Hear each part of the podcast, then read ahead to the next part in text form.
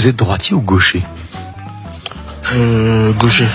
Sûr, parce que vous marquez aussi le droit. Ouais, je suis plus gaucher. Et les pénaltys, vous les tirez pas du droit Euh, si.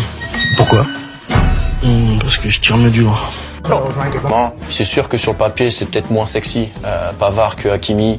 Je sais pas, je m'en bats les couilles. Mon travail Une ligue passionnante, des matchs de Coupe d'Europe et des nouvelles infos sur la liste de Didier Deschamps.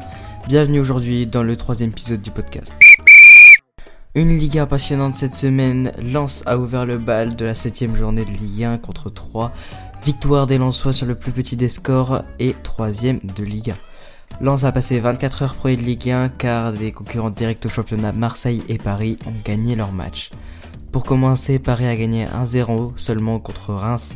Le PSG s'est fait délivrer par Neymar encore à la 30e minute. Les Parisiens ont pris la première plus de championnat, égalité de points avec l'OM grâce aux différences de buts. L'OM du coup qui lui aussi a gagné son match à domicile contre Lille. Match important pour les Marseillais remporté par encore une fois une grande prestation d'Alexis Sanchez et aussi le premier but de Samuel Gigot sous le maillot marseillais. Rennes dimanche s'est imposé sous un grand score contre Auxerre, victoire 5-0 des Rennais avec une passe décisive de Steve Mandroda. Le futur match des Rennais sera contre Fenerbahçe en Europa League. Le match dimanche Monaco-Lyon, les Monégasques ont gagné à domicile contre Lyon. Lyon qui a été plutôt fébrile pendant le match et qui donc laisse filer l'OM, le PSG et lance devant eux. Cette semaine aura lieu les matchs de Coupe d'Europe avec les duels immanquables de la Ligue des Champions.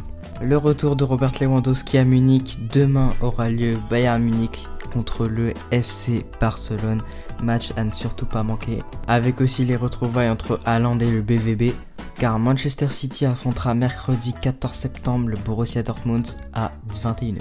Liverpool pourra-t-il rebondir contre l'Ajax? Réponse demain à 21h.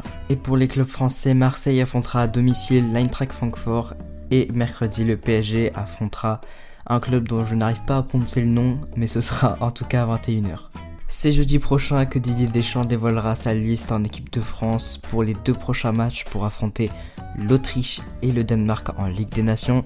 Plusieurs indices sont tombés.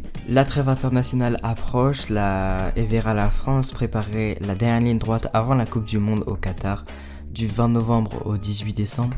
Les Bleus pourront compter sur la Ligue des Nations en guise de mise en bouche contre l'Autriche et le Danemark au programme.